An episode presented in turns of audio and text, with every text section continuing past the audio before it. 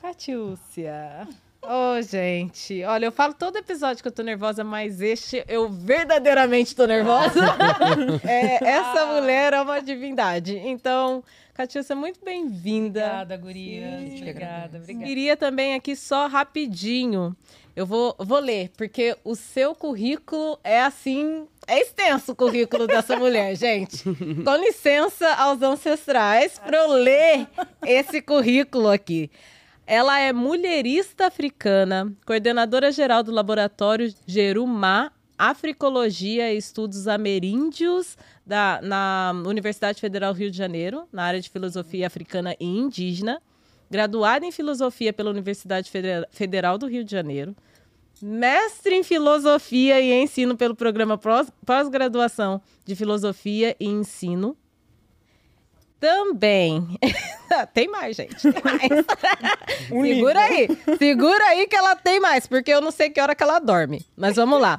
Doutorando em filosofia no programa de pós-graduação de filosofia da Universidade Federal do Rio é, no Instituto Filosofia e Ciências Sociais. A sua pesquisa é sobre filosofia quemética. Sim. Que a gente vai falar sobre isso também, né? Que é bem importante.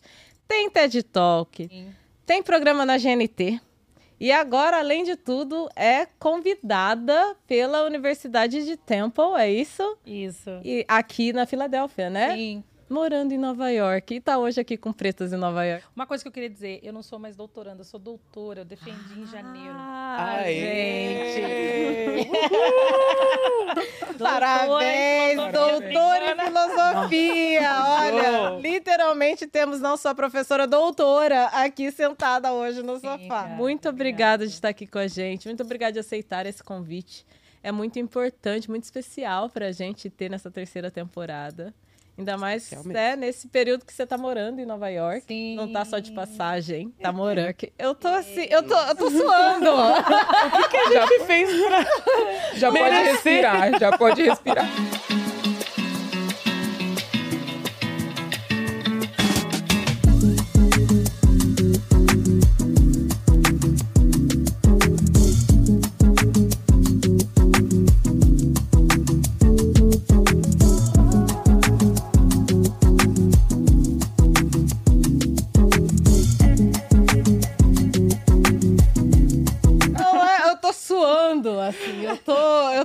Olha, obrigada, ancestrais. Eu aprendi com Catiúcia uma coisa. Ela, eu amo quando ela fala isso. A minha vida inteira, eu fui, eu fui é, criada, né, entre catolicismo e umbandismo, e umbanda, né? Então, assim, a vida inteira eu sempre falei, ah, graças a Deus, graças a Deus. Quando eu conheci Catiúcia, a primeira coisa que ela me disse, eu nunca mais vou esquecer, e eu tomo isso pra vida, ela falou, graças aos ancestrais. Hum. Graças aos ancestrais, graças aos ancestrais. Assim. Os ancestrais me movem, né? Nos movem, nos movem. né? Então, quando nós falamos dos ancestrais, nós estamos falando de quem nos antecedeu, de quem fortalece a nossa coexistência hoje, amanhã, ontem e sempre. Isso é. Eu ia te perguntar de onde vem, vem disso do nosso movimento, né? Sim, do nosso movimento do ontem, do Sankofa, né? E ainda mais nós, né? Que fomos impedidos de conhecer a nossa história, fomos impedidos de conhecer a nossa ancestralidade. Então, quando nós reivindicamos, né, chamamos pelos ancestrais, também a presença dos ancestrais nos, nos ajuda a compreender quem nós éramos, para pensar e compreender quem nós queremos ser à frente, né? A sua história é muito bonita, né? A gente ouve falar de quilombo, mas a gente nunca, eu pelo menos, não sei de alguém que fala eu sou quilombola. Eu vim de uma comunidade de quilombo, né? Eu vim de um quilombo. Então, é, eu quero ir lá também, mas já entrando nessa parte de você hoje ser doutor em filosofia africana. Primeiro que filosofia já é uma coisa que parece ser bem inacessível. Sim, uhum. e é.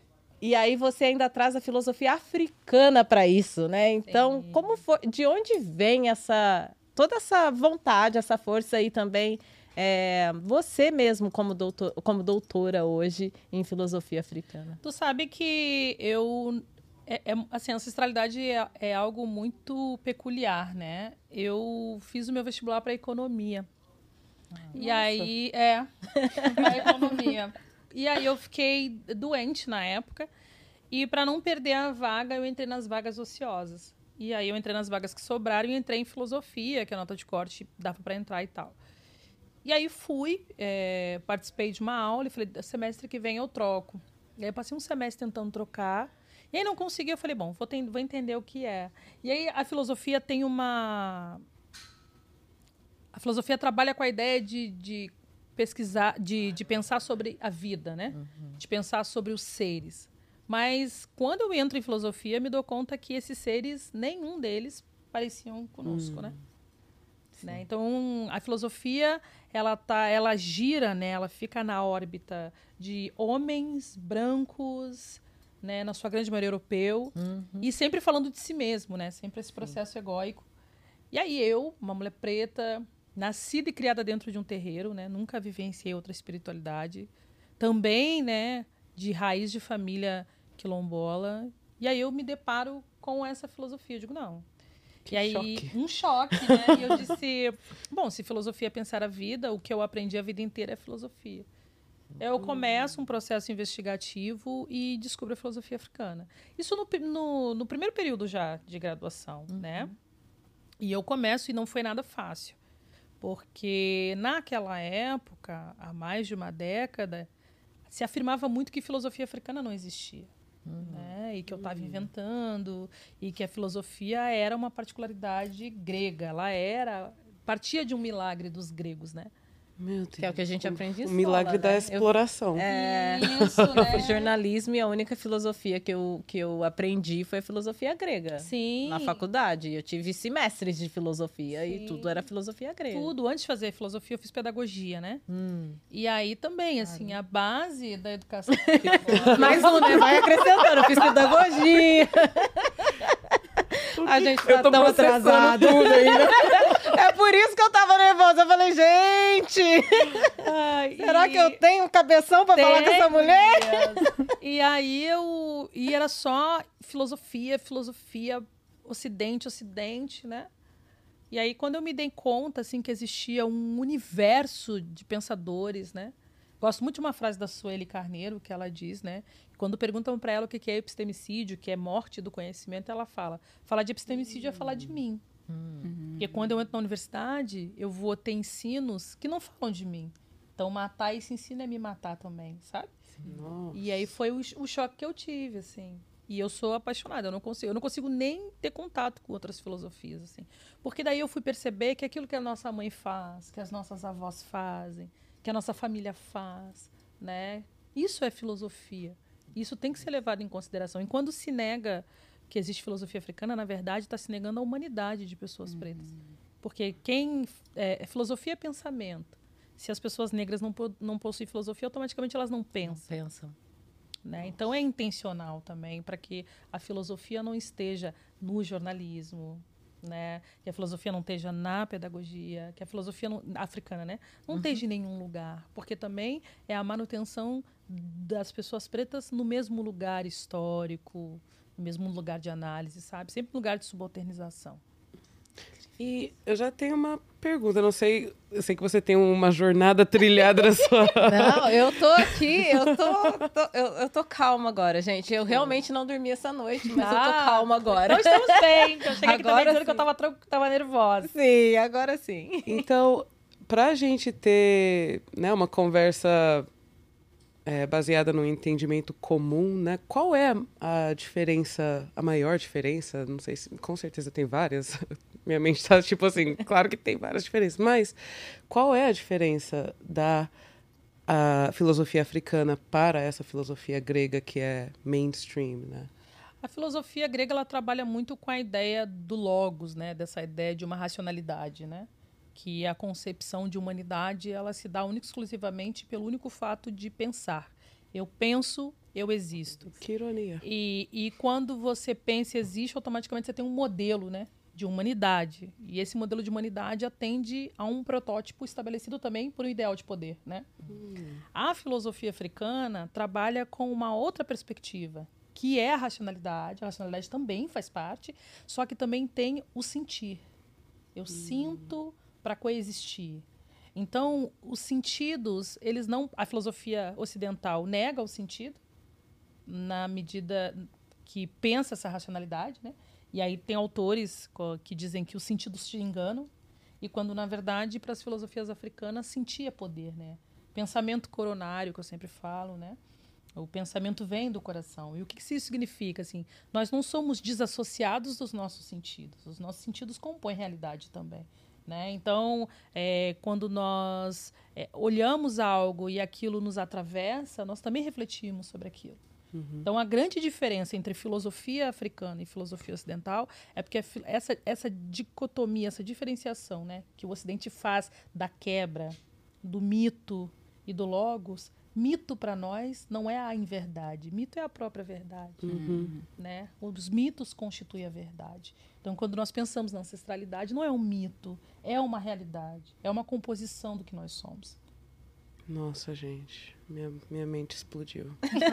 Não sei como continuar, mas faz, nossa, faz todo sentido quando você explica assim, porque olhando pelo viés da saúde mental, é, a nossa realidade é muito agressiva. Sim. É muito agressiva e a gente tem transtornos de ansiedade, depressão, tipo, claro que a gente vai ter essas coisas. A gente tá vivendo como se ahn, a gente não pudesse sentir, como se essas coisas que a gente essas atrocidades que a gente fala um pro outro, é, faz um pro outro, não não tem nenhuma consequência real, porque não afeta a matéria, sabe? Uma matéria que é interessante pro capital. Mas exato, aí que tá, esse é o grande ponto, tu entendeu? Tu imagina o povo preto, que é um povo que foi dilacerado pelos processos coloniais. Nós, todas as pessoas pretas no mundo, carregam, né, e sintomas desse processo.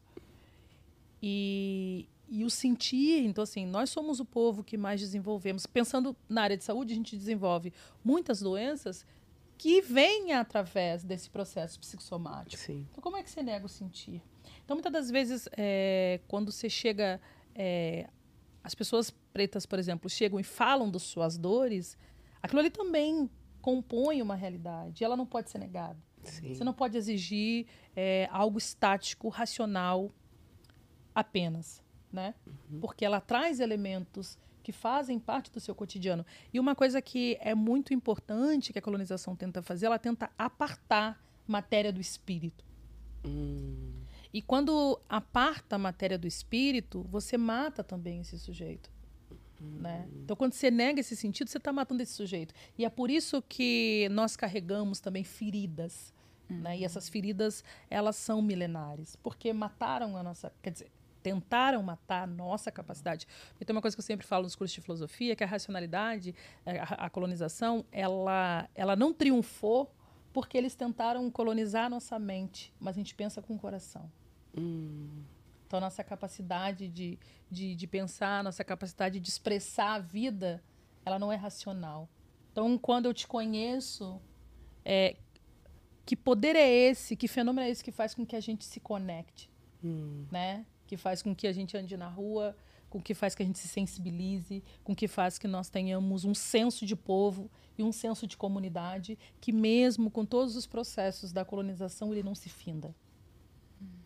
Né? Então, é nesse sentido, e o Ocidente não consegue dar conta, não entende né? que, e, que a, a- a grandiosa Conceição Evaristo tem uma frase que ela fala, né? Tentaram nos enterrar, mas esqueceram que nós somos semente. E a semente mora no nosso coração, sabe? Na nossa cardiografia do saber, né? Então, a nossa forma de pensar ela é coronária. Nós pensamos para sentir o mundo e olhar o mundo através desse sentido, sabe? a nossa forma de pensar é coronária. Coronária. Então, primeiro, o coração. Que eu vou chorar. Gente, É que coisa bonito. bonita. É, eu, eu escrevo sobre isso. Eu fiquei apaixonada pela vez que eu li. Eu chorei horrores também. E porque, por exemplo, assim, quer ver um exemplo? A gente foi construído que chorar é fraqueza, Pois é. né? Mas chorar é nossa maior potência. Porque quando nós choramos, nós falamos com todas as nossas verdades, nós estamos desconectados da racionalidade. Porque a gente está botando sentir. E água, né? Então a gente está se lavando e falando. Então é um momento que eu escrevi, é, eu, eu escrevi sobre as águas matriciais, né? Que são as nossas águas primeiras, que é essa água que fertiliza a nossa vida, entendeu? Então olha o poder do choro, olha o poder que se concentra no ventre, né? E aí ventre pensando desse ventre mítico que todas as pessoas pretas têm. Né? Então, o sentir ele é muito poderoso, assim, e isso é muito violento, Hum. porque nos matam por conta disso, né? Por conta da nossa expressão, do nosso jeito de andar, do nosso jeito de falar, do nosso jeito de dançar, do nosso jeito de mover. O nosso corpo ele fala. Eu tô aqui falando, o nosso corpo, seja se mexer, nosso corpo é movimento o tempo inteiro, porque isso tudo é expressão do sentido. Tudo isso é filosofia. Tudo isso é filosofia. E faz tanto sentido, né? Porque é, a gente cresce é, ouvindo né, podar o entusiasmo, Sim. né? A gente não, não se expresse demais, não chora em público, não sorri muito, não fale alto. Então, faz muito sentido isso, né? Uma forma de controlar mesmo, né? Sim, e esse controle é dominação. Hum, Entendeu? entendi. Você controla as suas emoções, você também con- controla as suas emoções. É que você controla e você domina, entendeu? Essa é a ideia. Então, a ideia de uma racionalidade estática, ela é justamente essa ideia para para um corpo domesticado, para você domesticar um corpo, né? E, e quem você acha que no final é mais afetado por esses controles? Qual é a população que é mais afetada por esses população controles? negra. A população A negra. população negra é, assim, é, é meio paradoxal, porque a população negra, ao, ao, ao mesmo passo que ela é extremamente afetada, ela também consegue se sobressair por isso, entendeu? E aí é, eu acredito que, inclusive, né, pensando espiritualmente, né, ah, porque a espiritualidade para nós não é religião, né? Espiritualidade é uma ciência. E é uma ciência transformadora. Então, acho que é, é- é- é nesse pulsar, sabe, que a gente se mantém, assim. Mas é, é isso, assim. a- o nosso povo está totalmente é, colonizado, né? Então, essa colonização ela é intencional. Então, é essa afetação. Mas entende assim, ao mesmo passo que nós somos extremamente colonizados, tem ainda dispositivos, sabe, que faz com que a gente consiga Se sobressair. sabe? E quando você fala que nosso povo está colonizado, de que forma você vê isso no homem preto e na mulher preta, por exemplo? Ah, tô... nossa, que pergunta. A Ruth tem dessas. Ela tem mesmo. Esqueci de avisar, a Ruth tem dessas. Que tiro foi esse? Que tiro foi? Pensar nos irmãos, né? Pensar nos homens negros. É, os homens negros estão colonizados, né? Dentro dessa lógica desse machismo que é apresentado como se fosse uma estrutura de poder para esse homem negro. Quando, na verdade, é, ele só reproduz a lógica, porque a estrutura de poder ele não tem nenhuma. Né? Porque no final da vida, ou ele está preso, ou ele está morto, ou ele está sozinho. Sim. Né? E, e aí, ãh, essa lógica, né, que é uma lógica de estrutura do machismo, né, ela beneficia os homens brancos, uma estrutura branca, de pessoas brancas, mulheres e homens brancos. Né? E os homens negros estão dentro desse processo adoecidos. Né? Então, a colonização afeta. Né? Nós somos o povo que não conseguimos. eh, os homens negros não conseguem dar conta das suas famílias, não conseguem dar conta. E, e nós estamos falando de um povo que, se a gente retorna na história, o papel né, do homem negro nessa família ele era um papel principal. Né? Só que hoje nós não, não conseguimos ver isso. Né? Isso faz parte desse processo. Bell Hooks fala isso num texto muito bonito que ela tem, que é Vivendo de Amor. E ela fala o impacto da escravidão no ato de amar, né? E o quanto ele é produzido socialmente para não amar sua companheira, para não olhar para essa mulher preta, né? E entender que para essa mulher preta ou para esse homem preto, para essa pessoa que ele se relaciona afetivamente, né? E sempre vai ser uma relação problemática, porque ele é construído socialmente, né? Para estar nesse lugar. Pensando eh, no mulherismo africano, eu sou mulherista africana, Sim. justamente por isso, né? Porque a, a gente entende os impactos dessa violência que estão sobre as mulheres negras, que estão sobre os homens negros, porque estão sobre o povo negro. Né? Então a gente precisa fazer um processo investigativo para entender o que éramos e principalmente o que fizeram de nós. Né? Então é nesse sentido assim. Então às vezes eu, eu vejo umas discussões é, que, que, que, claro, que são, são importantes, é importante, né? A gente tá. Esses demarcadores sociais, eles são importantes pensar porque nós estamos inseridos nessa sociedade, né? Então, automaticamente, há uma reprodução. Mas a resolução, e eu acredito muito nisso, né? A dissolução desse problema não será pelo viés do Ocidente, não será pelo viés do que fizeram de nós, mas sim tentar resgatar o que éramos, tentar fazer esse homem negro entender que esse tipo de comportamento é um comportamento apresentado, não é algo inato do seu desejo apenas, sabe? Que muitas das vezes é apresentado como se isso fosse um desejo do nada, ou então, né? Como... E as experiências são diferentes, né? Então, assim, essa estrutura beneficia os homens brancos. E você estava falando agora, né, um pouco sobre o fato de você ser mulherista Sim. é, africana, né? E aí, é, é claro, isso vai surgir, eu acho, na cabeça da maioria da- das pessoas. Mesmo você já tendo falado sobre isso. Falou, ela falou sobre isso no Mano a Mano, mas eu vou perguntar de novo.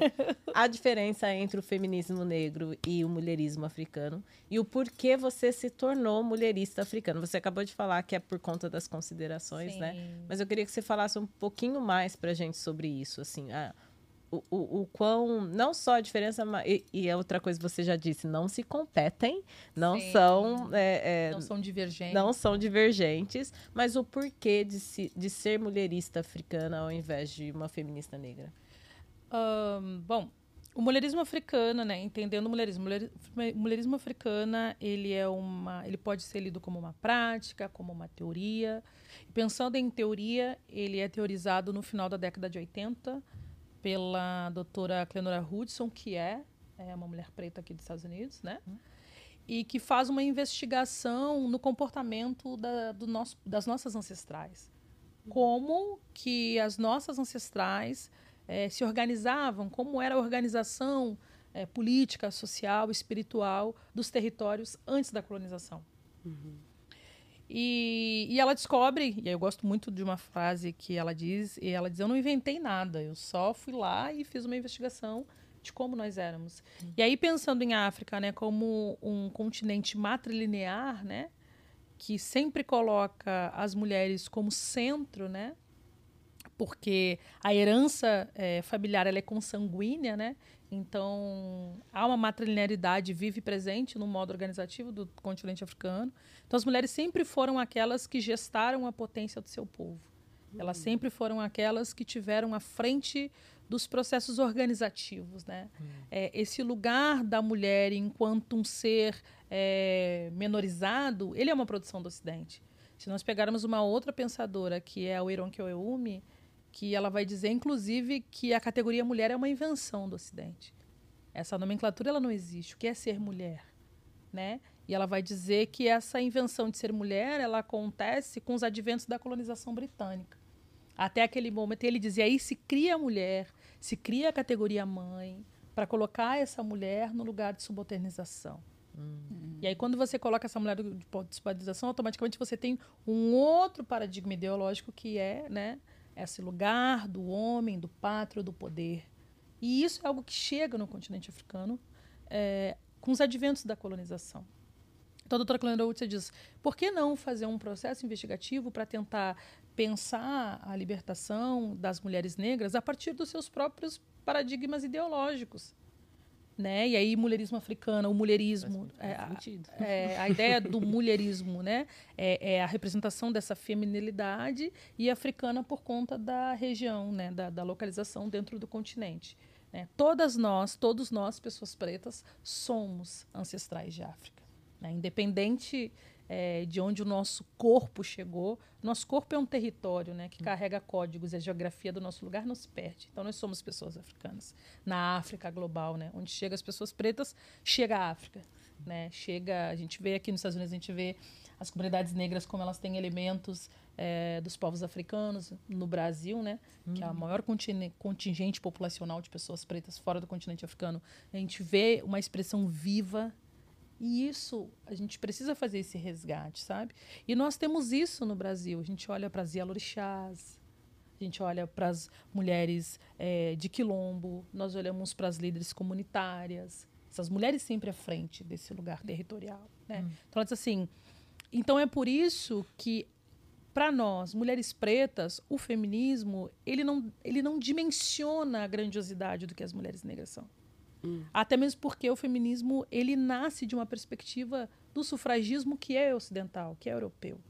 E quando ele nasce, ele não nasce pensando em nós, mulheres pretas. Sim. entendendo a importância da luta histórica política do feminismo negro, mas por que não pensar embrionariamente o que é a partir de nós? Porque o feminismo embrionariamente não foi pensado pelas mulheres negras. Uhum. Se nós pegarmos a própria Angela Davis, né, no Mulher Raça Classe, ela vai falar isso. Né? Ela vai dizer quando as mulheres negras começam a questionar o papel, por exemplo, dos seus homens que são linchados em praça pública. né? Então, assim, é, e aí o mulherismo pensa essa perspectiva de povo, né?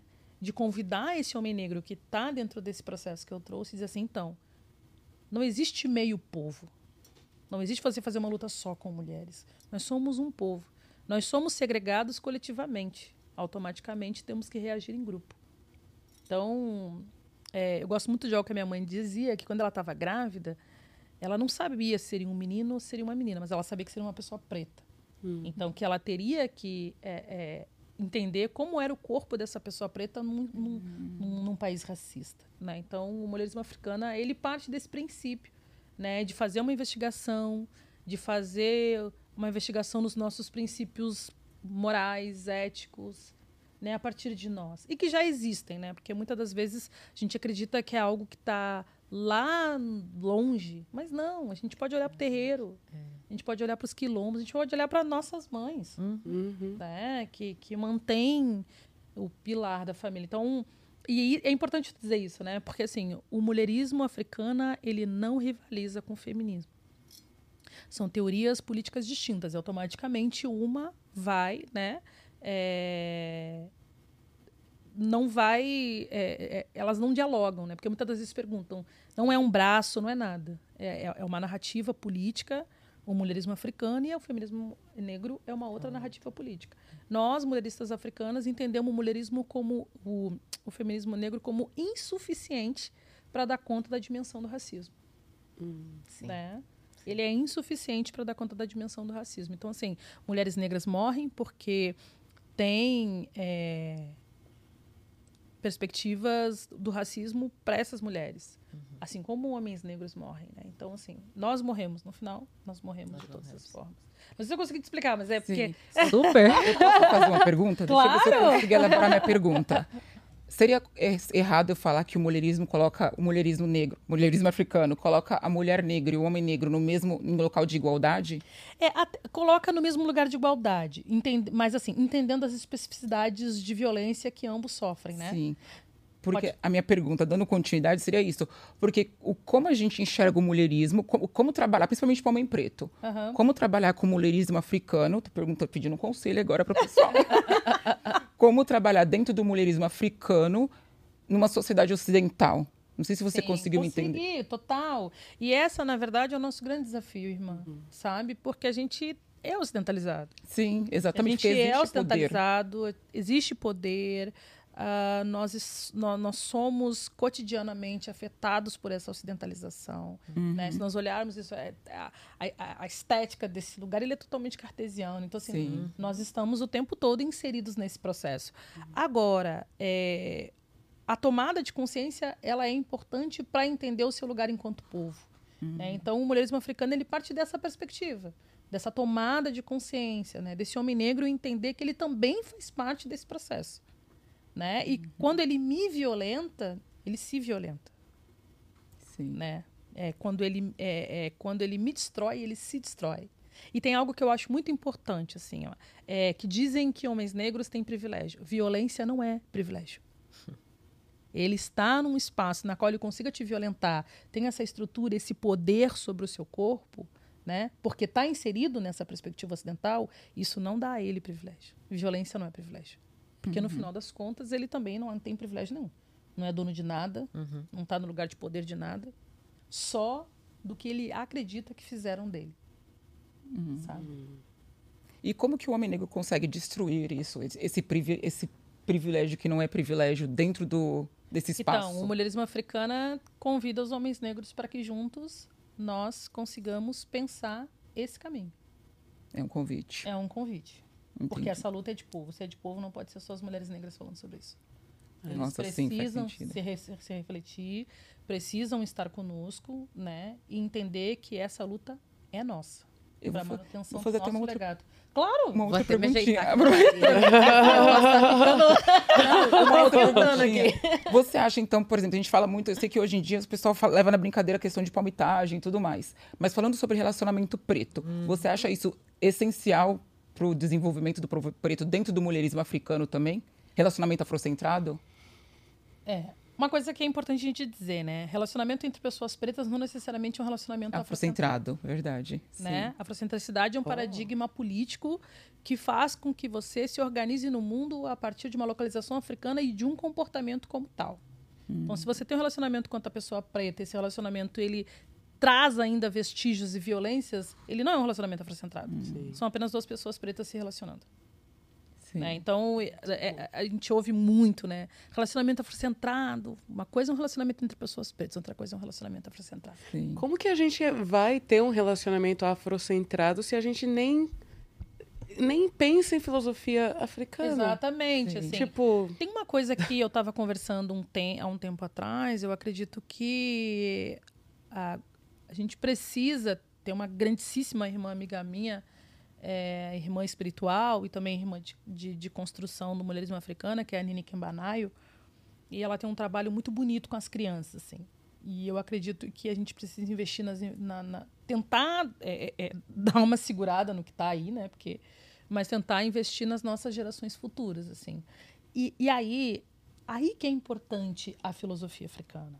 Porque entenda, história é poder.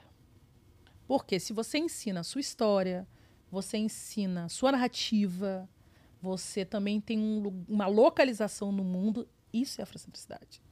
Isso que a afrocentricidade te convida. Como você vai se localizar no mundo, qual paradigma você vai pensar o mundo, de que lugar você vai partir para pensar o mundo. Se você vai partir para pensar o mundo a partir de uma localização africana, todas as suas ferramentas, mesmo que você esteja atravessado pelo Ocidente, forma até mesmo de olhar, ela distorce, ela troca a chave. Mesmo quando você está inserida em espaços, entendeu? Eles perguntam assim, ah, mas você está lá naquele espaço. Não interessa você estar naquele espaço. Você pode estar naquele espaço, que é um espaço teoricamente branco, mas como você está olhando a partir daquele espaço. e como Eu tô falando isso, desculpa, Imagina. pensando, por exemplo, eh, no departamento de, de africologia que eu estudo, que o professor Molef Katiachanti é coordenador, e é uma universidade branca, e, e ele tem um departamento de africologia, ele é o teorizador da afrocentricidade. Entendeu? Então, assim, às vezes pode parecer meio contraditório, não. Assim, ele tá ali e ele tem uma localização, ele tem uma forma de perceber o mundo. E isso não muda. Ele é branco, desculpa. Ele é negro. Ah, ele é negro. Ah, Ah, tá. Por isso que eu. É, Ele é negro. Falha minha. Não, entendi. Porque você ia também. Não, ele é negro. Porque já ia, eu pensei, já não é apro- apropriação? Não, já É, não, por isso que eu né? Pensei. Eu falei, nossa, Estranho, gente. né? Um Aí a gente ia ter que tirar isso. relacionamento. Tem, né, que o ego branco tudo é possível, mas. É. Tudo é possível, né? Eles, até esses espaços eles fazem questão de, Sim, de sim. tentar ocupar. sim. Posso- Mas ele é negro. Claro. Mas lá vai eu nas perguntas. Eu eu tô, tô curiosa. adorando. Não, mas eu- essa eu tô curiosa. Porque você foi criada em um quilombo. Sim. Eu Acho que seria até legal, de repente, dar a definição de quilombo Eu por, voltar por uma quilombola. Sim, porque né, a gente ouve muito nos livros, enfim. Mas você foi criada em um quilombo. Aí trazendo agora para os Estados Unidos, para a cultura desse país também, que é uma cultura completamente individualista, Sim. machista. Como que foi, como que está sendo toda essa transição, esse processo, e até mesmo para você continuar, sabe? Sim. Se aquilombando. É, é interessante tu me perguntar isso, assim, porque eu levei um choque quando eu cheguei aqui, né? E porque eu venho do Quilombo e eu venho do Brasil também, né? Também. Porque as sim. pessoas do Brasil, elas têm uma outra forma de se relacionar entre si. E cheguei aqui, as pessoas, né, elas são. Eu pedi desculpa uma vez num menino, ele falou: não precisa tocar em mim pra pedir desculpa. Eu falei: Nossa. falei É, sim. tá. É. É, tá. Welcome to New York, né? Bem isso. É. This is America. É, Eu na escola, literalmente. a gente teve isso. Cara. É muito falou violento sobre isso. isso. no episódio com a Isabela, porque eu te falei, a Isabela tá aqui há 20 anos, né? Mais de 20. É, mais de 20 agora. E, hum, e ela, tava, ela falou muito disso, da dificuldade que ela teve quando, né, quando criança, porque ela gostava de abraçar e tal, e aí chamava a mãe dela na escola pra falar, ei, sua filha não pode ficar abraçando os outros, não. Guria, isso pra mim, isso para mim foi um problema e é um problema, porque por exemplo assim, ah, eu, eu até tava vendo essas pessoas, elas te pedem sorry, mas elas nem encostaram em ti, né? Uhum. Elas te pedem sorry por chegar, tipo, próximo de Próximo, ti, né? é. Ocupar o seu, o seu bubble, Exato. sua bolha. Sua esfera ali, né? Você tá- Exato. Cada um no seu um quadrado. Cada no seu quadrado. Isso pra mim foi um susto quando eu cheguei aqui, né? Porque teve essa teve essa essa essa essa, essa situação numa biblioteca, mas teve também uma vez que eu fui visitar um observatório e eu bati na menina e eu beguei na perna dela. Falei, sorry. E aí ela me olhou do tipo assim, Você tá me você assediando. tá me assediando. aí Catiúça no Me Too. é, Brincadeira. Corta, pode cortar.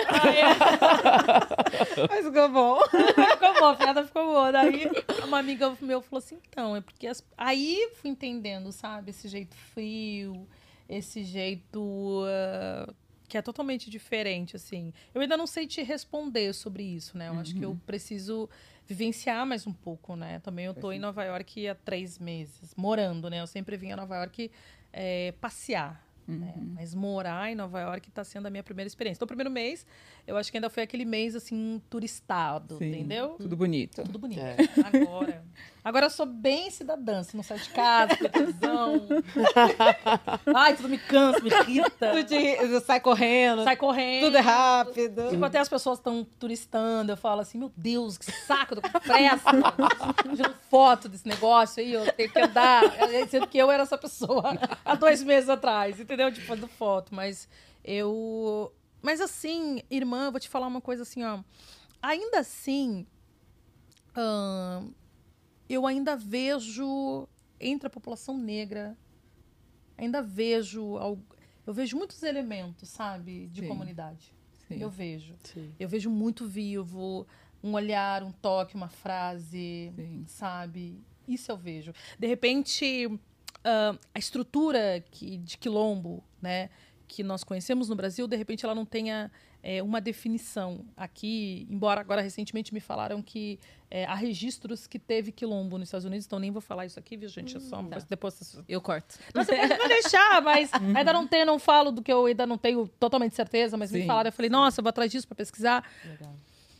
Ah, porque é uma experiência africana que chega aqui, sabe? Porque aqui também chegou corpos africanos, Sim. né? Então, por exemplo, assim, quando eu vou nos festivais, é, quando eu vou nos bairros, sabe? Eu ainda vejo, eu ainda não, eu vejo isso, assim, eu vejo, e isso é um, mesmo que seja numa leitura diferente, sabe? Sim. Mas é uma leitura de comunidade. Quando você- o básico, você tá andando na rua, hi sister, I love your hair, Uhum. sabe? Tipo, se, que é o básico, que não é básico, né? Que você já não vê, por exemplo, as pessoas brancas fazendo isso de repente, É verdade. né? Então, assim, e- e isso tem esse senso também um pouco de comunidade. É que a gente é brasileira, né? Então tem ele muito expressivo no Sim. Brasil, né? Eu vejo um pouco disso assim, não sei se. E aí, jogando pra você, né? Mas na, na, na proteção, assim. Uhum. Eu acho que aqui preto se protege. E isso eu achei incrível, é sabe? Eu tenho uma história que eu sempre conto quando eu estive aqui a primeira vez, ah, em 2018. Foi minha primeira vez nos Estados Unidos, que eu vim para Temple para participar de um congresso. E eu fui numa cafeteria e o meu inglês chorou, xoxô, daquele ratatá que tu sabe. assim. Nossa, nada, só no, só no close. Aí eu pedi um café no, no cara, sustenta no cara. Yes, yes. você nem sabe o que dizendo. Nem sabe o que tá falando. Nem sabe. Yes, yes, Só yes. concorda. Só concorda. Quem não tá? Todo mundo! Todo mundo! E aí, Sim. eu pedi um café e eu falei, ih, ice coffee. Sim, ela me trouxe café gelado, né? Aí eu falei, aí meu amigo falou, "Ah, mas é porque você falou ice coffee, você café gelado pra ela. E aí eu fui tentar no meu inglês, que é daquele jeito, e ela foi super grossa comigo. Ela foi super grossa, ela me tratou mal e disse que não ia trocar. E um amigo daqui levantou e quando ela fez menção com o corpo, ele parou na frente dela pra falar com ela e todas as pessoas pretas que estavam na cafeteria olharam pra ela. assim. Uau. Aquilo pra mim me marcou de um jeito que é esse lugar da proteção, sabe? Uhum. E aí todo mundo me olhou e ela olhou e ele falou assim: "Você vai trocar o café dela. Você vai trocar o café da minha irmã agora." Porque é um direito e tal, aqui, né? É um direito do consumidor. Ela trocou e as pessoas não fizeram nada. As pessoas voltaram para os seus lugares, arrumaram seus corpos e continuaram lindamente tomando o seu chá das cinco, que era numa cafeteria que eu fui tomar um café com bolo. Que ótimo. Esse lugar da proteção, É. eu acho que tem muito, assim, né? Sim, exato. Muito, assim. Eu, eu, eu já tive experiência de morar com pessoas que não são brasileiras, assim, e pretas, sabe? Então você vê, assim, né? Uhum. Que tem esse lugar da proteção. Eu acho que pode até ser é, pela nossa história, né? Que são diferentes. A história daqui, do Brasil, em relação a, a processos de segregação e, e que o Brasil, né? Queria pagar a gente de outro jeito, Sim. né? Então, é, acho que aqui se deu essa proteção. É, eu sabe? não, eu também acredito que a proteção é uma questão de sobrevivência, né? Uhum. Assim, a população negra é infinitamente menor, É. né? Então é, é uma coisa também de você se proteger para manutenção da sua sobrevivência, Sim. né? Então é, a população negra americana sabe que a probabilidade de uma outra pessoa negra não estar no mesmo lugar que ela é irrisória, né? Sim. E eu senti isso, por exemplo, eu senti isso, eu fui conhecer uma igreja. Eu sempre vi filme, eu meu filme da minha vida é A Cor Púrpura, né? E tem uma cena na Cor Púrpura que é uma cena que é muito forte pra mim, que é a última cena, né? Que a Sugar vai cantando, ela começa a cantar um blues e ela vê o pai dela cantando. E aí ela para e começa a cantar e vai pra igreja, né? Cantando, ela canta muito e é quando o pai dela perdoa ela. Enfim, dei o spoiler, se alguém não viu, vai ver. De 86. É, já é antigo o filme. É, antiguinho, Gente, já. quem não viu tá atrasado. atrasado. Nem é spoiler Atrasado. mais. É, Agora realmente. já tá Porque o atrasado. filme é incrível, assim, aí ela fala, viu, pai, os pecadores também têm alma. E aquela cena me marca muito, né? Coral, a igreja eu fui ver. E aí na igreja eu senti isso também. Senti esse acolhimento, essa comunidade, né? Nós chegamos, a igreja estava mais ou menos cheia. Ele falou assim, a gente falou, ah, a gente é brasileira, a gente gostaria de conhecer e tal. E eu senti esse acolhimento também, sabe? Sim. Qual igreja que você foi aqui? The Abyssinian Ah, é a Abissínia, no é, Harlem. no Harlem. A Abissínia ela tem uma estrutura, né? Até trazendo aqui para Nova York um pouco para dar essa, para ter imagem, né? Para as pessoas terem imagem. Ela tem uma, uma estrutura que é embaixo, são dois andares de igreja, né? Aquela igreja é imensa, Sim. mas ela tem uma estrutura embaixo, assim, é, como se fosse um, como se fosse um- uma sala mesmo redonda, sabe? Uma cúpula da ONU, sei lá, Sim. alguma coisa assim. E aí depois em cima ela tem uma outra estrutura. Aos domingos eles abrem para turistas. Sim. E domingo no segundo culto eles abrem para turistas.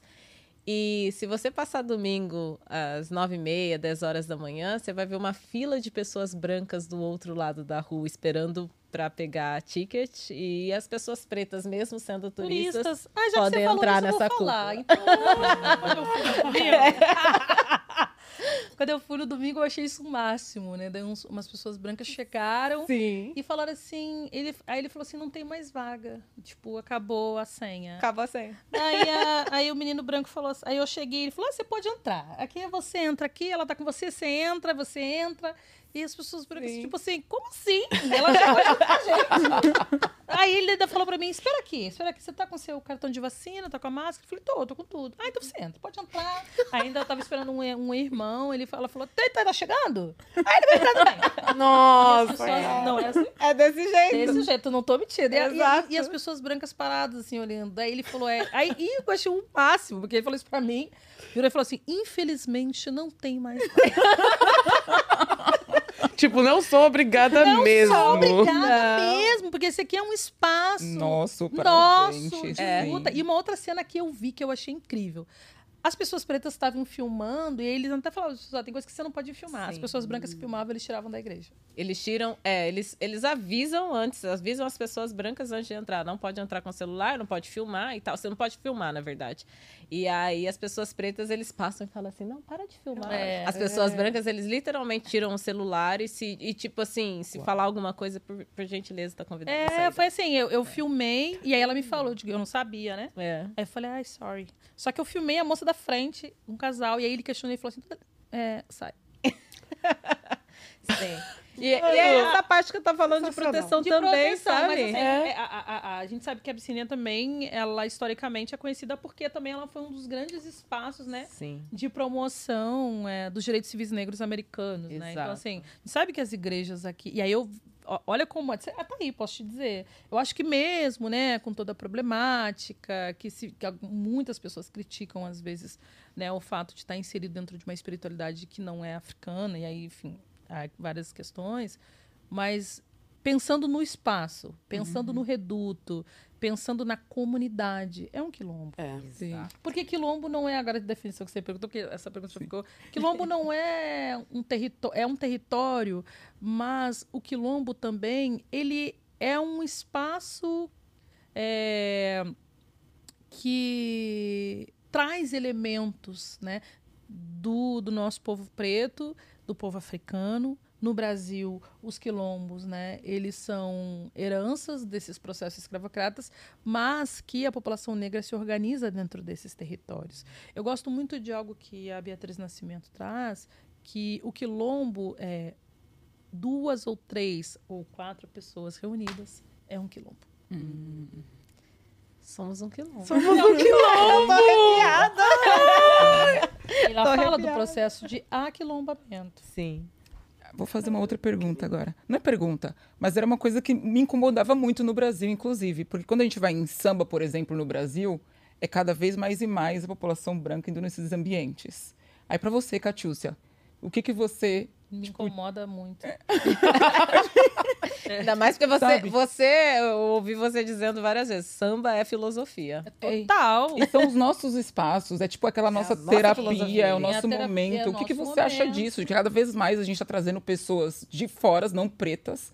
no- Eu acho extremamente problemático e acho problemático uma outra questão que tem também, desculpa, que é as pessoas brancas chegam e, e chega junto também um processo de embranquecimento. Sim, sim. Esse é o Nos gran- grupos, em tudo. Esse é o grande Sim. problema também, sabe? É o grande problema de estarem nesse lugar e, assim, o, o samba é a nossa herança. O, o samba também é um espaço de produção de filosofia. O samba também é um espaço de produção de quilombo. E as pessoas brancas, elas chegam, né, e dominam aquilo. E onde ficam as pessoas pretas? Você pode ver a própria experiência do carnaval. Pode pensar no carnaval do Rio de Janeiro, né? Sim. Assim, as, a gente, as pessoas pretas não estão mais nos lugares de protagonismo das suas escolas de samba, que elas nas- foram nascidas e foram criadas dentro daquele espaço.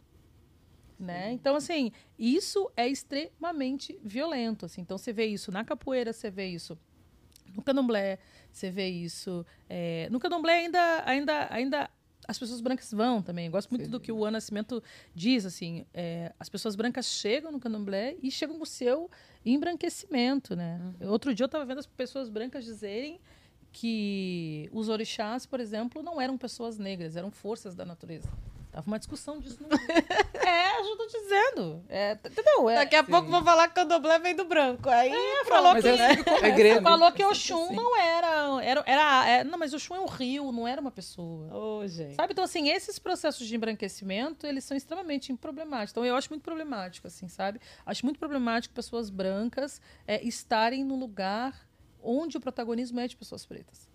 E onde não foram chamados. Mas É, o pior que Não tem, né? não tem como é, pessoas brancas, tipo, estarem para somar nesses espaços? Tipo, como que O isso problema, se daria? é, assim, se eu não, o- o- a grande questão, assim, é que as pessoas brancas, elas não conseguem ser coadjuvantes dos É. espaços. Esse é o grande problema. Esse é o grande problema do pacto narcísico da branquitude, como fala-se da Bento. né? As pessoas brancas, elas não conseguem ser é, coadjuvantes. Elas sempre querem entrar e serem protagonistas daquele espaço. Né? É, é realmente isso que geralmente vem acontecendo. Esse é o grande problema, né? onde ela chega, ela quer ser protagonista daquele espaço, ela quer falar sobre aquele, aquilo, ela quer ser, sabe? E isso é, é em várias situações. Sim. E como, né, voltando um pouco para a filosofia africana, depois que você, né, conseguiu todo esse, adquiriu todo esse conhecimento, que você conseguiu é, perceber, né, que a gente está, nossa realidade é meio que uma mentira, não sei. o como que foi para você lidar e e como foi para você? Irmã, é, é, é isso. Eu acho que é pensar que tudo que a gente vive é uma mentira. Acho que a definição que tu trouxe, ela é uma definição. Eu fiquei, eu, bom, o papel do filósofo é questionar, né? E questionar, inclusive, essas verdades que são absolutas. Então, depois desse processo, eu me torno essa pessoa questionadora, sabe? Eu questiono absolutamente tudo, assim. E eu tenho absoluta convicção para dizer, assim, que tudo, quase tudo, ou tudo do que nós conhecemos é uma invenção dentro desse pacto narcísico da branquitude. E- Né? Para se colocar como protagonista, para se colocar protagonista da história. Se você perguntar hoje onde nasceu a música, vão te direcionar para uma região. Beethoven. É. Alguma coisa assim. Onde nasceu, você é psicólogo, né? Uhum. Onde nasceu, se perguntar qualquer questão sobre psicologia, vão te direcionar para pesquisadores e pensadores brancos. Brancos. É, não, realmente eu não aprendi. Falando também do mulherismo, eu, eu sou formada, tive uma subespecialização eh, na faculdade, que aqueles eles têm esse formato que te, te ahn, habilita, te habilita a fazer tipo subespecializações. Então eu comecei a estudar mulher, estudo da mulher e do gênero. Mas tipo, agora nunca falamos de mulherismo africano. Por quê? Tipo, Exatamente. E assim, e, e, e uma coisa que eu acho que é muito violenta, assim, é não te dar a opção é, de de escolher. você escolha, assim, e dentro de um pretenso conhecimento universal, sabe? Só que tudo que é universal, ele parte de um único lugar, ele é único, né? E esse universal, ele é único, ele é ocidental. Uma das coisas que a filosofia africana trabalha muito é com a ideia da pluriversalidade, de você ter possibilidades. E aí você escolhe, olha, você tem essa possibilidade, você tem essa possibilidade. Mas não, não existe a possibilidade de você ter é, uma única forma de entender o mundo. E a gente tem não só as filosofias africanas, a gente tem as filosofias dos povos ameríndios, dos povos indígenas. Que a gente, né? A gente tem filosofias asiáticas, a gente tem filosofias no mundo inteiro. O mundo é muito grande Sim. para ser centralizado no Ocidente, gente. É verdade. É O mundo é muito grande, tem as filosofias. Tem uma filósofa indiana que eu gosto muito, que é a Spiva, que, pô, ela traz um horizonte, sabe? O que é a filosofia dos povos, dos povos indianos, assim. Você não pode dizer que você só tem um pensamento. Entendeu? A gente vai, eu não sei, eu não fiz a graduação aqui, mas agora você está me dizendo que tu não teve contato. Isso é muito violento, sabe? Sim. E você, acessando essas outras filosofias, esses pensamentos, você questiona também a filosofia africana em alguns momentos? Não, claro, assim, na verdade, você- eu não, não questiono, mas eu começo ou correlaciono ou investigo mais, né? E cada vez gosto mais. E a filosofia. É pra dizer que eu não quero dizer. Faz muito sentido, então cada vez eu gosto mais. É, cada vez eu gosto mais. Estudando, é, continuo com a filosofia africana. Que bom, que bom. Bom, se pensar também que o berço da humanidade é a África, né? Então a gente vai ver elementos que são presentes da filosofia africana em várias outras experiências culturais filosóficas, né? A filosofia africana também é uma, é uma filosofia questionadora nesse Total, sentido de. Nesse sentido. É, com certeza, né? Porque É uma se é crítico, se te filosofia. faz pensar. pergunta. É uma De filosofia. repente, de repente, não questiona da mesma forma desse modo de filosofia que a gente conhece. Porque não é muito ancestral também de você ouvir. É assim, tem, tem, tem, a- tem uma filosofia, mas também tem filosofia contemporânea. Também tem pensadores de filosofia Ah, africana que estão pensando em contemporaneidade. Né? Tem diversos pensadores que estão, na atualidade, pensando em contemporaneidade. Você pode ter, por exemplo, o pró- o próprio Attili Bembe, que é um filósofo africano. Você tem o Mongobi Ramose, que é um filósofo sul-africano, que é o que questiona, por exemplo, os paradigmas é, universais. Sim. E ele está estudando agora a contemporaneidade, entendeu? Está trazendo a perspectiva pluriversal. Então, assim, tem filosofia. A filosofia africana tem é, filosofia antiga, filosofia contemporânea. E deixa eu fazer uma pergunta saindo um pouquinho daqui.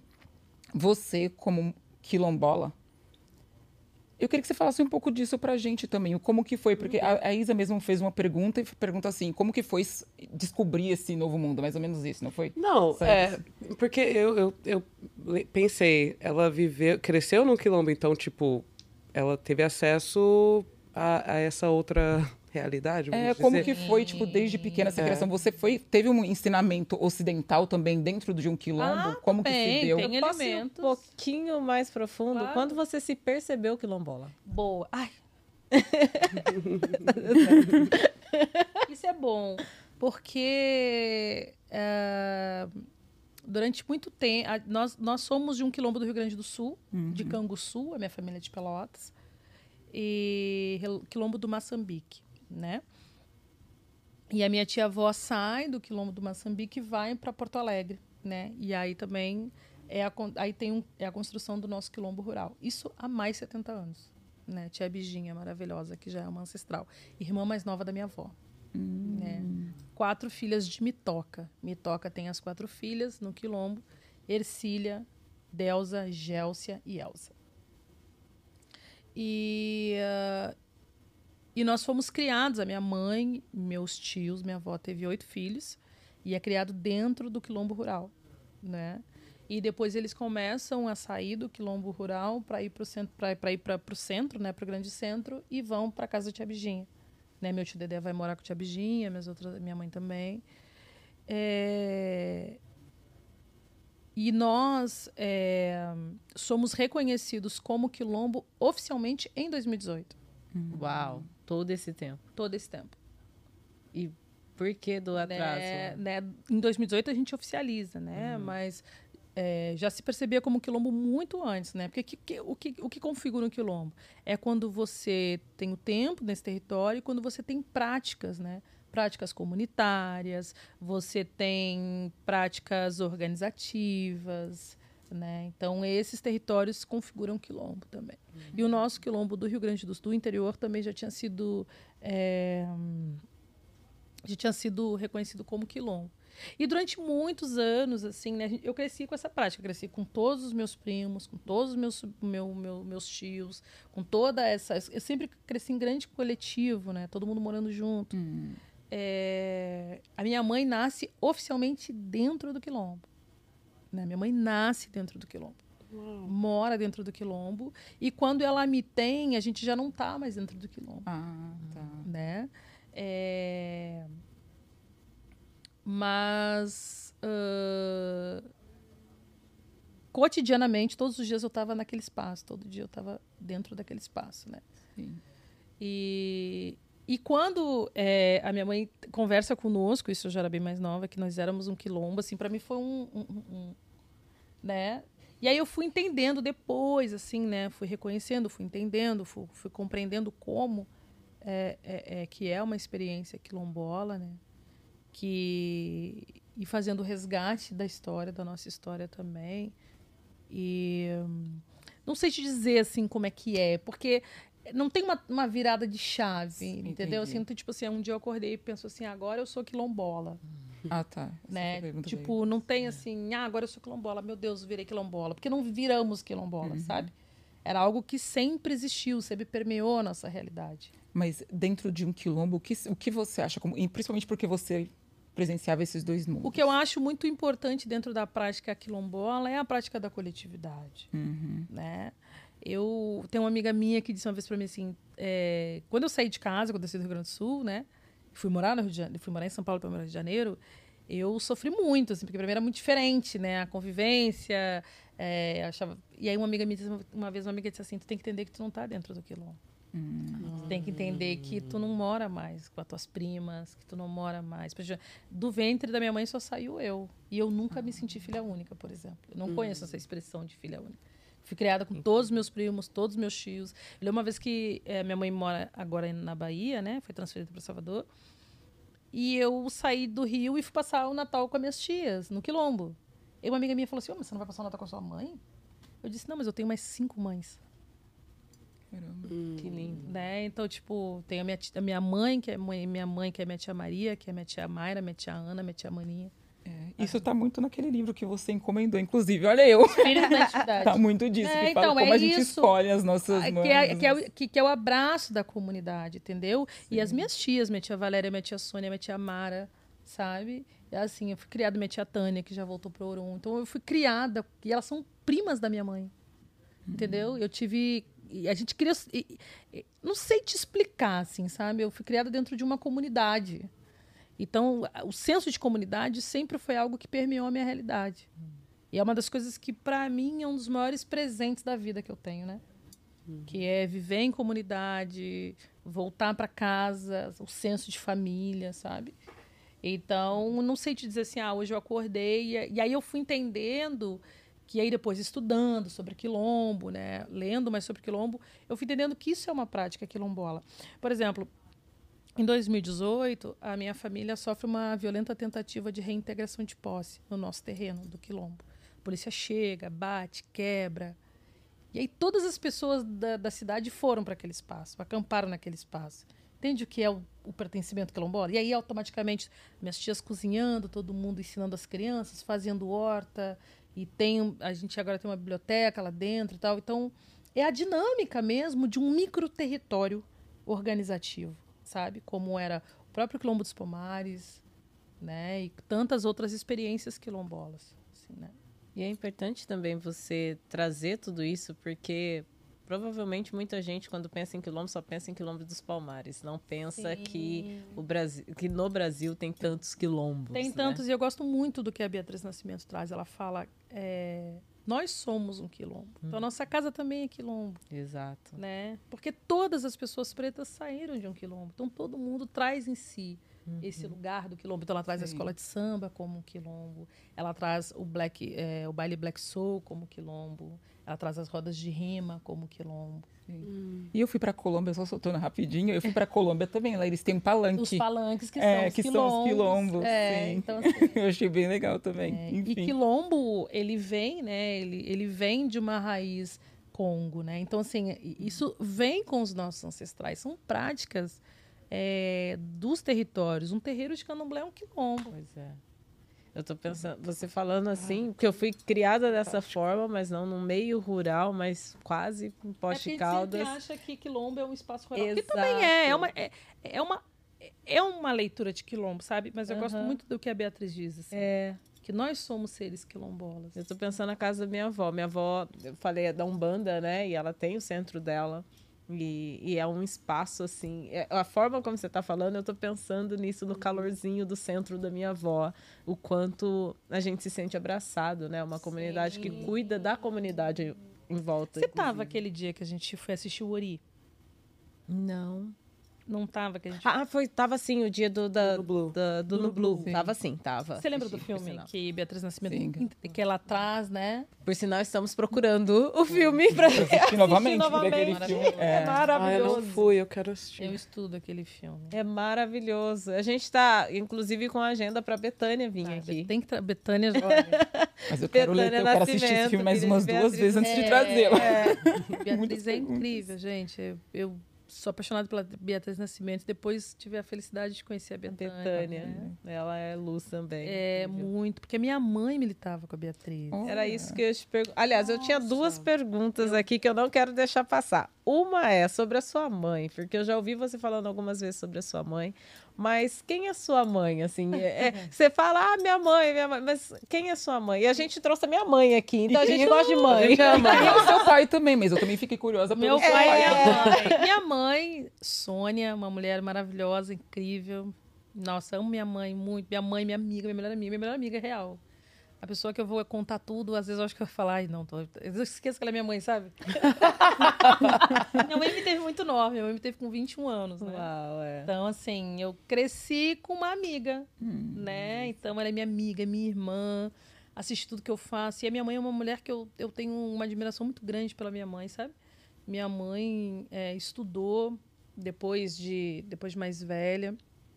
Agora, depois dos 50, quase chegando aos 60 anos. Minha mãe, com 60 anos, terminou o mestrado Uau. né? Então, assim, minha mãe é uma mulher preta, militante, filha de um militante. Meu avô era da Frente Negra, da Frente Negra Pelotense, e, e que se organizava dentro do Quilombo e que ia, eh, se organizava também politicamente falando, né? Minha mãe conta que no assassinato do Martin Luther King ele senta os filhos, né? Conta a história dos direitos civis negros americanos e bota para os filhos assistirem fala da história negra, né? Então eu vim, também tem essa, né? Eu vim de uma família é, que sempre discutiu questões raciais, né?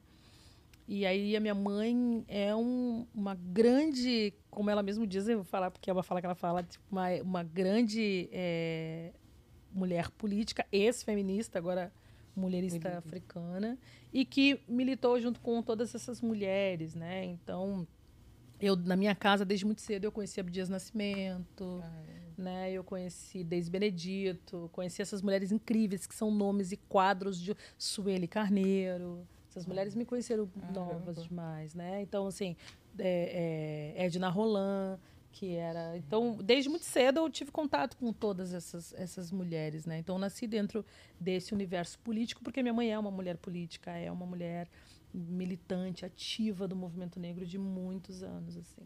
Incrível. Incrível, maravilhosa. Uma mulher mariana, preta, de Oiá.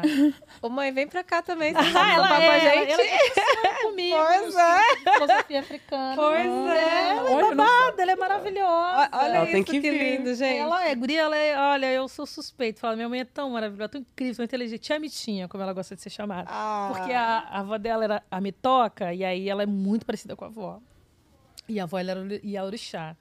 Então, ela fica de tia Mitinha. Tia Mitinha. Tia Mitinha. Ah, Então, tia Mitinha, vem pra cá. Ah, pode tia Mitinha. Fazer tia Mitinha Vem aqui pra pra cá, tia Mitinha. O sonho dela é conhecer o ralo dela. O sonho dela é conhecer o movimento negro, porque daqui a luta Ela livre- nunca veio pra ela Nova nunca York? veio não, pra ver Nova York, assim. Precisa Ela, ver. ela já, via, já saiu do Brasil, já foi pra Colômbia, já foi... Ah. Mas aqui, para os Estados Unidos, ela nunca veio. E como ela, é- o meu avô, né, era apaixonado pelo Malcolm, então lia para ela. Então, assim, ela tem muita vontade de conhecer o Harlan, conhecer essas histórias.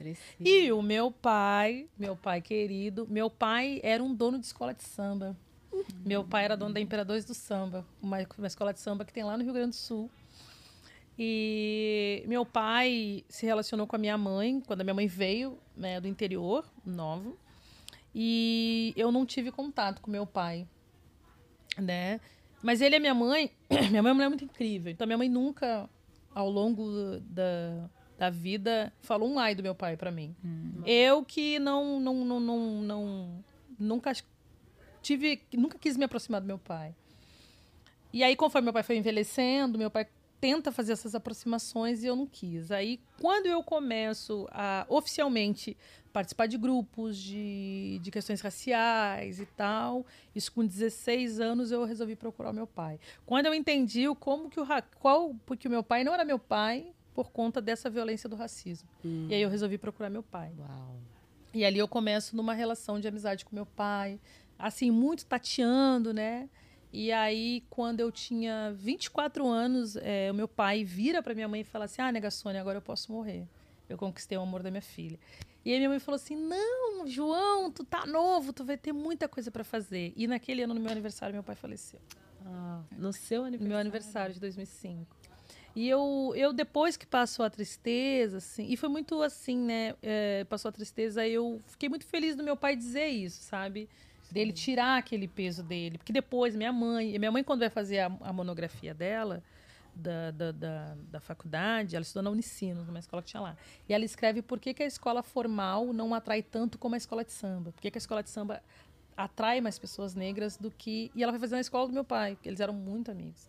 E aí meu pai já tá nessa, nessa, nesse lugar também de discussão racial e tal. E aí ele começa nessa tomada de consciência. E aí fico muito feliz quando ele diz isso pra minha mãe, sabe? Fico feliz dele ter. E aí eu descubro que eu tenho irmãos, que eu não sou filha única. É, tenho um contato. presentão. Presentão, presentão. Júlia, amor da tia, que tá agora com a tia. Os meus sobrinhos. Sou tia-avó já. Uau! Nossa, tô até emocionada, É, caramba. Sim, aí em 2020 eu fui a Porto Alegre, passei o final de semana na casa da minha irmã Fernanda. E é isso, assim, por isso que eu digo, assim, eu acho que o Mulheres me ajuda por isso, assim, sabe? Sim. Porque até no Jesus Pais eu escrevi um texto sobre isso, né? Eu acho que se a gente não tivesse sido afetado pela violência do racismo, de repente meu pai teria sido pai, né? Caramba. De repente meu pai teria ficado comigo, né? Porque ele também teve ausência de pai. Então, é, mas esse era É meu muito pai, sério lindo, isso. boni- é, bonito, bicheiro, adorava, muito engraçado meu pai. E aí eu fui para Porto Alegre, guria, é uma coisa muito louca que acontece, assim, eu fui mexer, eu fui guardar um extrato de um cartão cidadão e descobri que tinha um dinheiro. E eu falei, quer saber, eu vou para Porto Alegre fazer uma surpresa pro meu pai, passar o aniversário com ele. Aí mandei uma mensagem para ele, naquela manhã ele faleceu. Nossa. Gente. Enterrei meu pai no meu aniversário. Uau. É, Que história, hein, Catiúcia? Né? História. Que, que pancar. Que tiro foi esse, como diz a, a Que tiro, gente. Você e a Ruth. E, e eu nem sabia, só pra, só pra até não perder o gancho, eu nem sabia que. A, a não ser que você, você vai falar sobre exatamente o mesmo ponto agora. Eu já perdi agora o que eu ia Ah, perguntar, mas tá bom. pode ir, pode ir. Não, é que eu, eu não sabia da monografia da sua mãe. E aí você, o, qual era o tema, né? Que é essa questão da educação, né? O porquê Sim. que a escola de samba atrai mais do que a escola Formal. formal. É, mas eu tinha essa pergunta, assim, sobre educação, porque você é doutora hoje, Sim. né? E a educação pra gente ainda é algo que parece distante. Não, não somos todos que temos a vontade ou que temos acesso à educação, né? Começa primeiro ao acesso, depois que a gente vai pensar em vontade. Sim. É, de- e, e até é, essa coisa mesmo assim, eu tô pensando por mim, tá? Quando eu pensei em falar com você a primeira vez, e aí, quando eu falei com você, foi completamente diferente. Eu falei, gente, ela é acadêmica, ela é doutora, eu não vou ter nem papo pra falar com essa Ah. mulher. E aí eu te encontro no show dos Racionais. Grita louca! Sabe todas as letras, gente. as- Todas por as sinal, letras. você me fez. ah, eu já, eu já, é claro, né? Eu amo Racionais pela história, mas eu nunca pensei nas letras. Eu nunca quis olhar para letras racionais, porque para mim Racionais não contava a minha história, porque eu sou mineira, tenho uma outra realidade, então eu não vi. Mas eu te vi com aquela paixão no show dos Racionais, eu falei, gente, eu tô apaixonada também. Eu vou, eu vou saber agora todas as Eu letras sou de Racionais. alucinada. Assim, gente, sério, assim, vou até contar pra vocês. Eu sou, vocês não imaginam o que foi gravar com o Brau pra mim.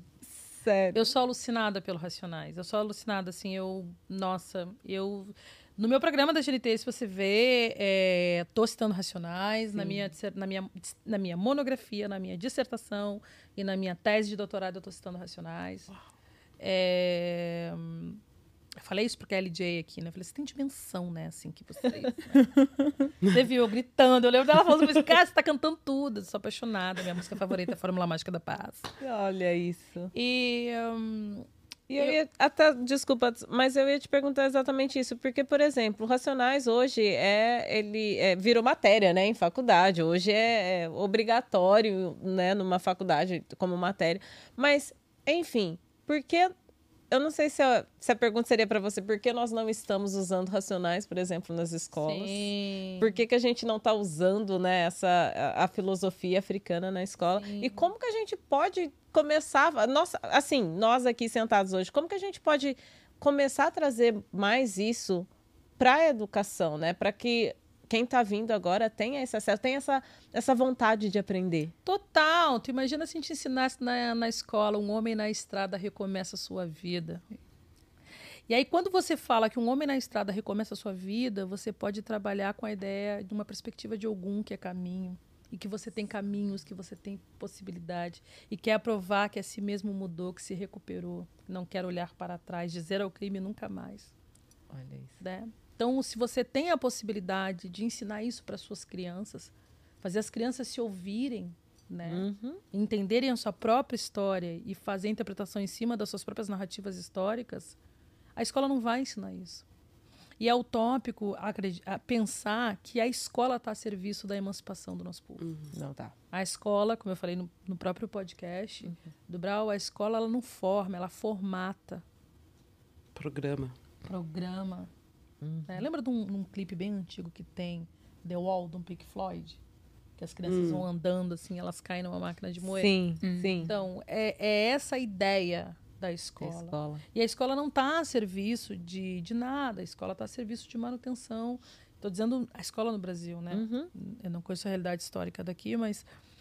é, é, então você vê assim, e é muito desesperador, porque as nossas crianças estão na escola. A escola pública, né? As nossas crianças estão lá dentro. Exato. Até É onde hoje. A gente acha que é seguro para eles, que né? é seguro. E até hoje as nossas crianças vão para a escola para aprender que o Brasil foi descoberto. Até hoje as crianças negras vão para a escola para aprender que a história delas começa no século XV. Exato. Que, é, que elas, como se elas tivessem nascido dentro de um porão. Sendo que existe uma imensidão de história. E não só isso, quando conta a história do povo negro no Brasil, só contam a história a partir do olho dos brancos. Por que não conta a história de Chaciata? Porque não conta a história do Racionais, Exato. né? Porque não leva Racionais pra dentro A sua mãe. da minha mãe.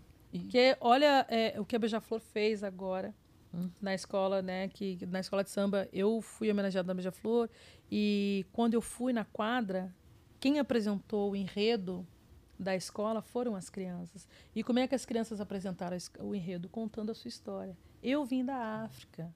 O meu cabelo é crespo. Por quê? Porque o tema da escola de samba é empretecer o pensamento Amém. né? E aí tem uma parte do samba que canta é, Nossa gente preta tem feitiço na palavra. Então, assim, essas narrativas são narrativas de libertação. Exato. Mas é, ensinar um povo seu pertencimento histórico é emancipá-lo. E emancipar um país que tem mais de 50% da população negra. Então você continua mantendo. Então, assim, essa escola que está aí, ela não vai dar conta de nós. A escola não está a serviço de nada. É tipo o feminismo, né?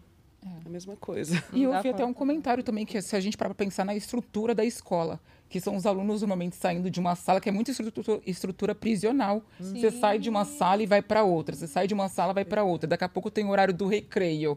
É. E é Tipo, um é muito prisional. né? É, é- é um espaço igual que presídio. É, exato. né? Que é um espaço fechado, tem uma pessoa que olha de cima. Sim. E o professor também está nesse lugar de olhar de cima, de controle. Fim do controle. E uma, uma criança sentada atrás da outra. E sempre com aquele conteúdo, sabe? Tipo, o conteúdo do mesmo. A criança não tem direito. Eu vi um vídeo hoje que, que me dilacerou. Que era uma criança chorando profundamente porque era dia dos pais. E o pai dela não foi na escola para pegar o, a lembrancinha. Só que o pai dela é ausente. Então, como que a escola vai trabalhar com essa questão? Uma criança de três anos chorava, o meu pai não veio buscar o meu presente. Então, a escola não trabalha com, com as especificidades da construção. A escola é machista, Sim. a escola é misógina, a escola é homofóbica, a escola é transfóbica. Sim. É racista. É racista. racista. Eu nem citei porque esse tá dado, É. tá porra. Meu Deus, destrói nossas famílias. Destrói. Aí depois ficam exigi- exigindo esses exemplos Isso, dentro e aí a desses- escola, e aí você vê o alto índice, né, de evasão escolar são das crianças negras. Sim. Porque as crianças, né, dias racionais, só vão na escola para comer apenas nada mais. Nossa, Como vão vários. estudar sem incentivo de alguém, Sim. né? Tipo, eles também gostariam de ter bicicleta, de ver seu pai fazendo Cooper, tipo o atleta. Ah, Viu? Eu sou. É. Gosto de ir ao parque e se divertir.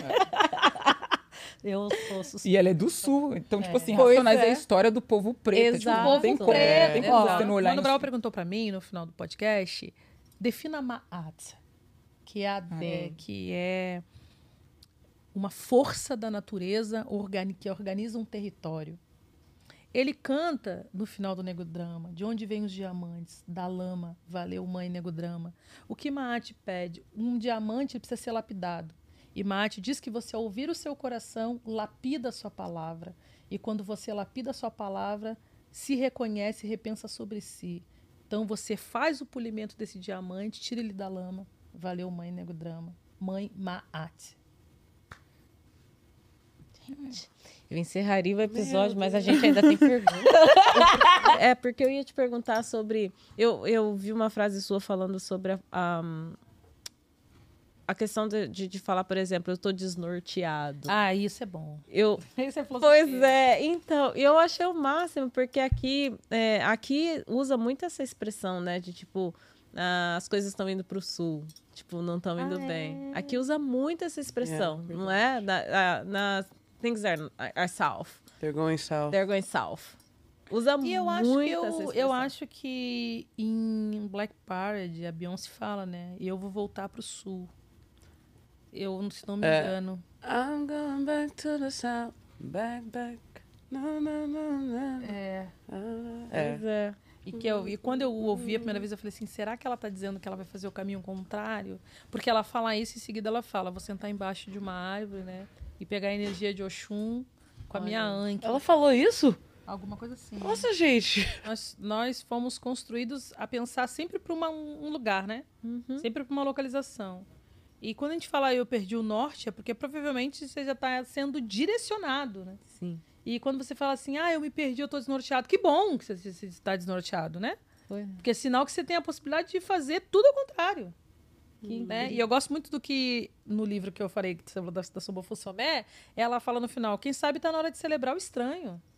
Né? Então, de repente, caminhar ao sul pode ser uma outra possibilidade, porque a vida inteira você vai caminhar sempre pro mesmo lugar. Pois é, e eu pensei nisso. é, Eu nunca tinha prestado atenção nessa. Na, na- na- de falar, eu tô desnorteado. E é uma coisa que provavelmente falei minha vida inteira.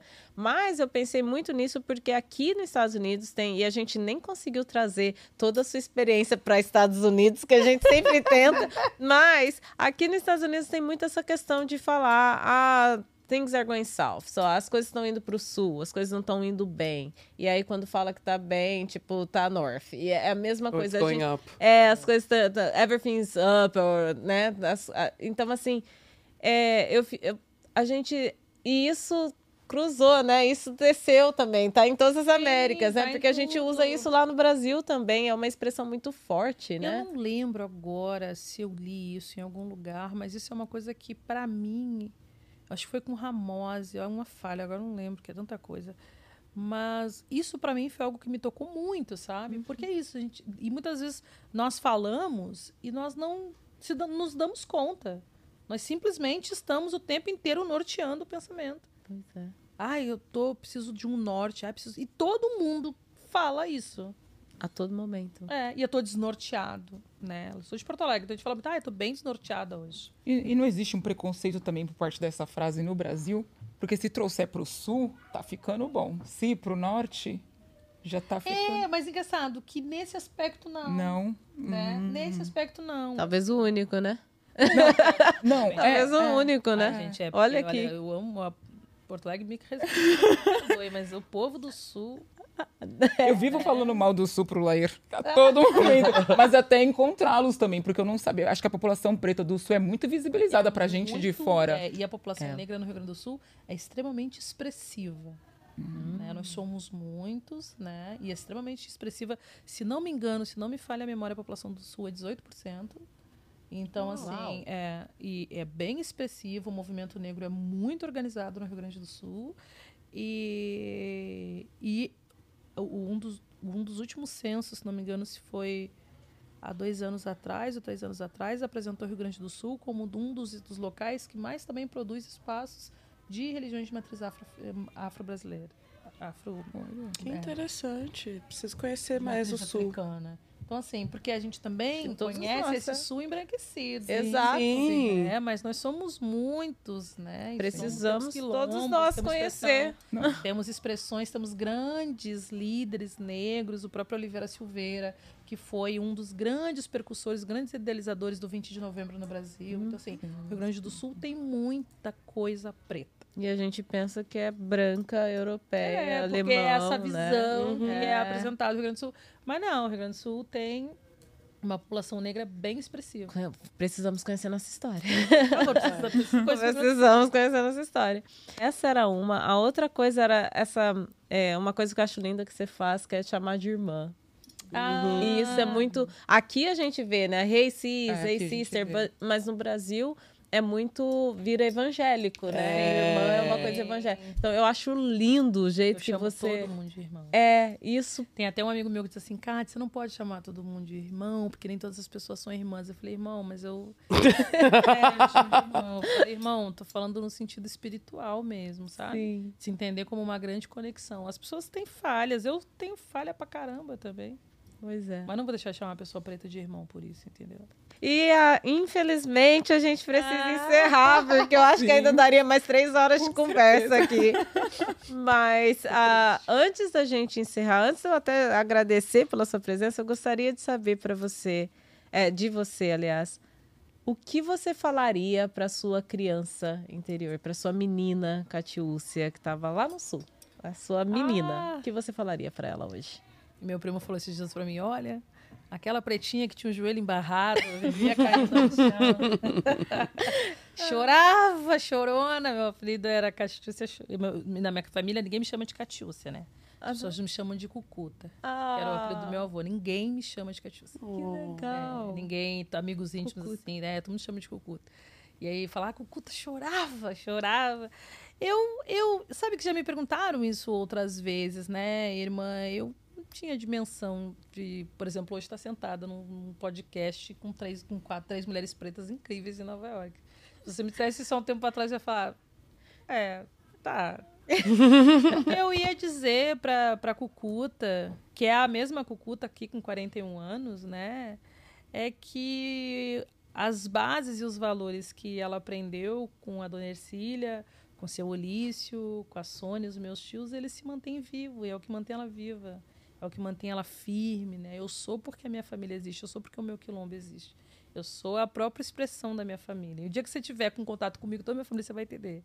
Ela realmente ela é a expressão da família dela. Olha aí. então, uma das coisas que eu sou de axé, né? Não sei se eu cheguei a falar, eu sou nascida e criada dentro do terreiro, nunca tive outra espiritualidade. E eu sempre peço para algum, né? Sou raspada para algum, que algum sempre me mantenha ali, firme, né? E sempre me mantenha no caminho que ele me deu. Olha, incrível isso. Muito obrigada. Axé, Obrigada gurias, axé para nós, É. axé em nós, gratidão. Vou perguntar uma coisa antes. Ah, Você fala Yorubá? Queria, guria. Ah, eu tava aqui, eu falei, ela fala Yorubá, porque você. Ah, eu sou de axé. é, não, mas você traz muito também, né? Muitas trago, palavras trago, em Yorubá. Porque eu fiz curso em Yorubá e a vivência no terreiro, né? Eu sou, sou é, nascida dentro de um terreiro, faço parte de uma família linda de axé, benção pro meu babá. É, então, isso faz parte do cotidiano, né? Já fiz curso de Yorubá, tenho, nossa, eu tenho um sonho em falar Yorubá. Pois é, Né? o meu também. É, é lindo, né? O meu também. Mas a gente, infelizmente, está atravessado pela língua do colonizador. Sim. Então, mas Então. eu Sim. ainda Ainda falo não Yorubá. falo Yorubá. Tá bom, então eu acho que é o próximo desafio da rede social vai te marcar. Toda vez que estiver estudando Yorubá, eu vou te marcar. né? Além de sabe marcação aqui da academia. Eu faço curso. Pois é, e aqui tá? tem. Aqui eu sei que tem. Aqui tem. É, Eu fiz guria muito difícil. né? Eu, eu, eu já tentei algumas vezes e eu sempre paro e eu acho a pronúncia É muito, muito- complicado. E eu acho lindo, né? É. Aquela- é, é, é uma- é bem cantado, né? Mas é, é difícil. Até na língua a gente se expressa muito bem, né? É, um- é musical. É assim, musical, exato. né? Acho que o Yorubá tem uma sonoridade. Aí podemos voltar para o início, assim, porque esse filosofia coração, esse som te atravessa. E aí te encanta, há um encantamento no Yorubá. Porque também eu tenho para mim que toda vez que uma pessoa tá falando Yorubá, ela tá falando com o ancestral. Catiúcia, muito obrigada por estar aqui com a gente. Episódio. Quinto episódio da. Não, sexto episódio da terceira temporada. Ou quinto ou Eu sexto. já eu, me eu perdi. posso voltar. É, da terceira temporada. É um prazer gigantesco. Como você disse que você não imaginava estar aqui sentada hoje com três mulheres pretas no meio de Nova York. Eu jamais Gente, imaginaria estar sentada do jamais. seu lado aqui em Nova York. Então, assim, eu só tenho a agradecer. Como eu Ah, falei lá no Gurias, eu que começo, agradeço, assim. Vir para Nova York para mim foi um desafio. E aí tu falou de comunidade, eu acho que a gente sempre se encontra, né? Encontrei vocês, encontrei o Laír, encontrei todo mundo, assim. E foi um presente para mim, assim. E obrigada aqui, né, é, é, é, público, ao Lair, que está aqui no Sim. estúdio, porque ele mandou a mensagem para Catiúcia falando: você precisa falar com as pretas. E aí Então, eu fui atrás, né, descobri quem era e fiquei encantada. Eu passo para todo mundo o Instagram de vocês. ah, Por isso que a gente. gente tá crescendo tanto. Todo mundo assistir Pretas em Nova York porque é incrível, assim, é muito incrível. Que honra. Sério. Trazer a narrativa daqui, né? Acho que uma das coisas que eu sempre falo, falei pouco da minha experiência em Nova York, mas uma coisa que eu tenho muito priorizado aqui é apresentar Nova York com o olhar de pessoas pretas. Eu acho que é isso que é importante. Graças aos ancestrais. Graças a